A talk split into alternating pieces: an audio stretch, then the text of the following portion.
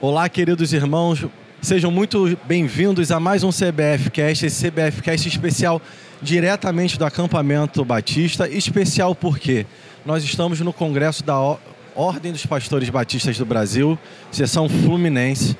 Nós vamos ter vários pastores participando aqui, dando uma palavra muito diferente do que nós temos feito. Nós aqui, para começar, estamos com duas participações muito especiais Vou pedir para vocês, por favor, estarem se apresentando. Meu nome é André Sena, eu sou pastor da Segunda Igreja Batista em Areia Branca. Eu sou da Belfor Rochense. Aqui na representação deve ter aí uns 25 pastores da Belfor Rochense. Estou muito feliz de estar aqui.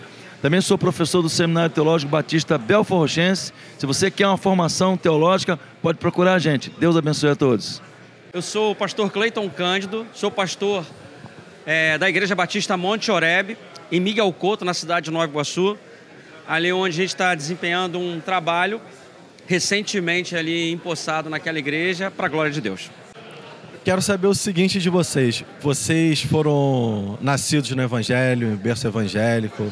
Como foi a conversão de vocês? Conta um pouco da história de vocês. Eu vou falar primeiro, desculpa.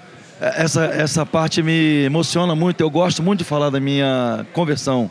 Porque a minha família é composta de dois ramos. A minha mãe é do ramo português, é Pereira. E o meu pai é do ramo italiano, Sena.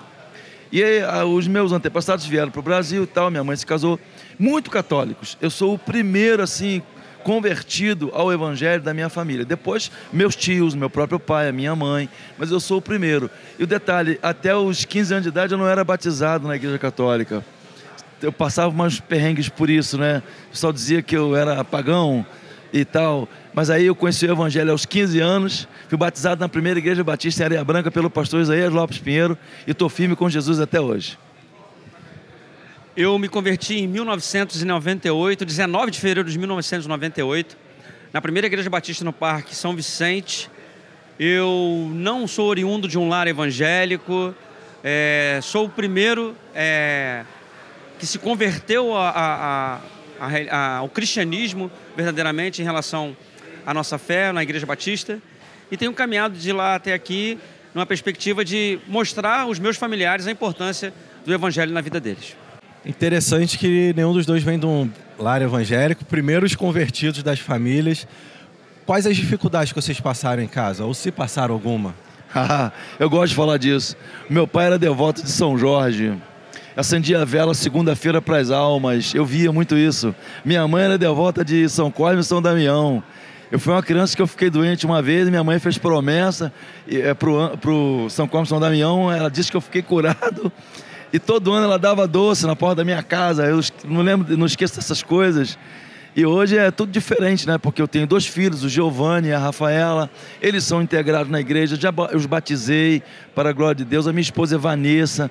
Vanessa nasceu no lar evangélico e hoje a minha família é uma benção e eu posso contar essa história para vocês. É, no meu caso, eu vim de um lar bem sincrético, católico espírita.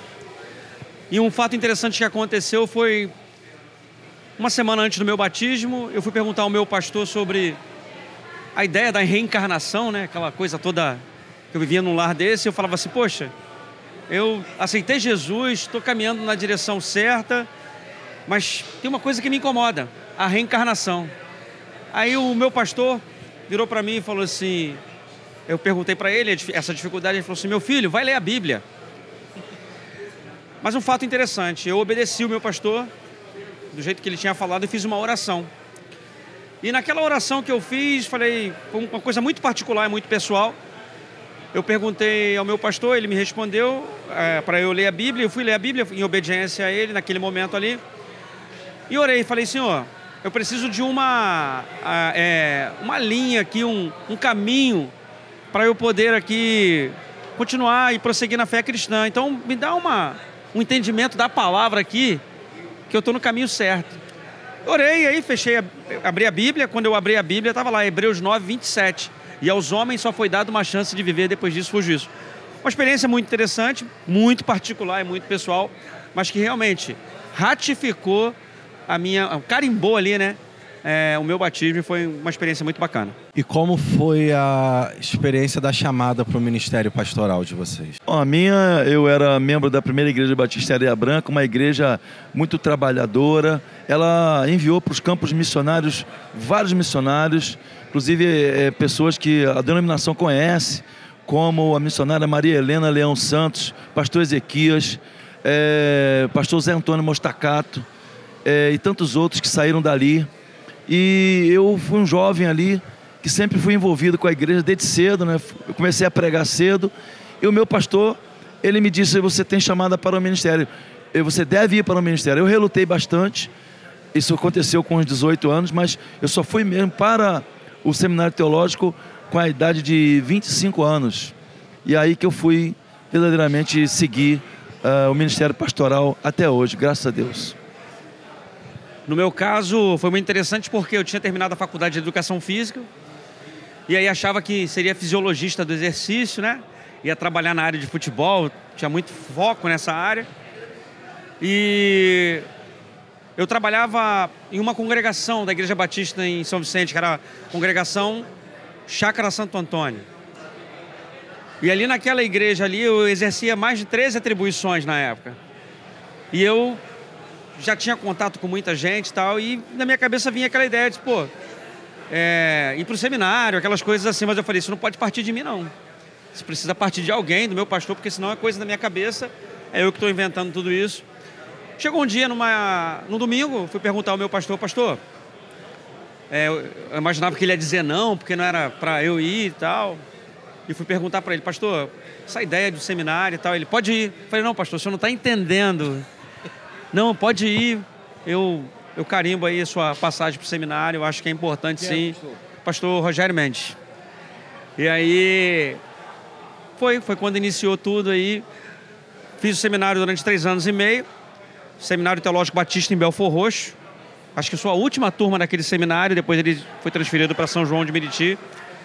Me formei no ano de 2009 e de lá para cá as coisas foram acontecendo. Como é conseguir conciliar a sua formação teológica com a formação de educador físico? Em um, em um momento, que eu não lembro agora qual foi o momento, qual foi o ano, eu fui para uma. Tinha um programa de missões mundiais chamado, chamado Proclamai. E lá estava o Roberto Romão e o pastor Renato Reis. E uma senhora dormindo. Era chamado Projeto Gol. E ali eu entendi que eu poderia conciliar tudo, a minha, mas eu não não não estava no seminário ainda, tinha terminado. E aquilo ficou prolongando, prolongando. Fui para o seminário. E lá no seminário eu fiz um trabalho, meu trabalho de monografia, que é futebol como ferramenta de pregação do evangelho. E é onde nasceu um projeto na Igreja Batista em Vila Entre Rios, que a gente nomeou esse projeto como o Mestre na Bola, que tem o significado Jesus na vida.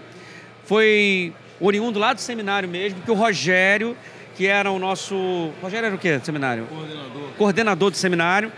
E o Rogério falava assim: o que, que você gosta de fazer? Eu falei: gosto de jogar futebol. E aí o Rogério me incentivou e ele falava assim: pô, então me dá o projeto. Eu falei: já tenho. Aí ele: tá onde? Tá aqui. Ele falou: não, tu tem que escrever o projeto. E aí eu fui escrever o projeto, o projeto virou meu projeto de monografia. E a gente falava muito do mestre, do mestre, mestre. E aí é onde nasceu a ideia do mestre na bola.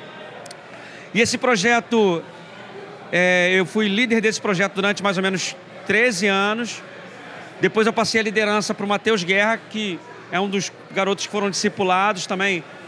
Faculdade de Educação Física, seminarista. Hoje assumiu o projeto lá na Igreja Batista em Vila Entre Rios, aonde ele nasceu esse projeto, onde nasceu esse projeto.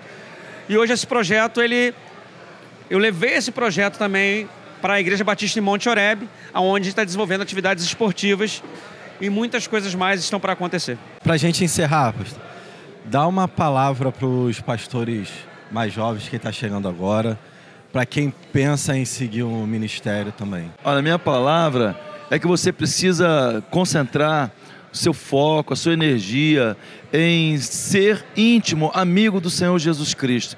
Você precisa ter uma vida devocional diária, de oração. Você precisa conhecer a Bíblia, a palavra de Deus.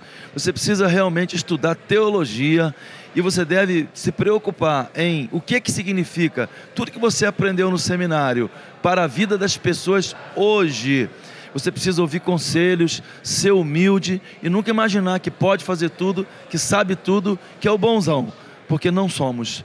Nós vamos aprender muito. Eu sou pastor há 28 anos e eu hoje eu posso dizer isso com muita tranquilidade. Eu aprendo todos os dias com os membros da igreja, com as pessoas andando na rua, com meu filho de 16 anos, com a minha filha de 14. Eu conheço muitas pessoas importantes, aprender com elas também, professores, enfim, nós nunca vamos deixar de aprender.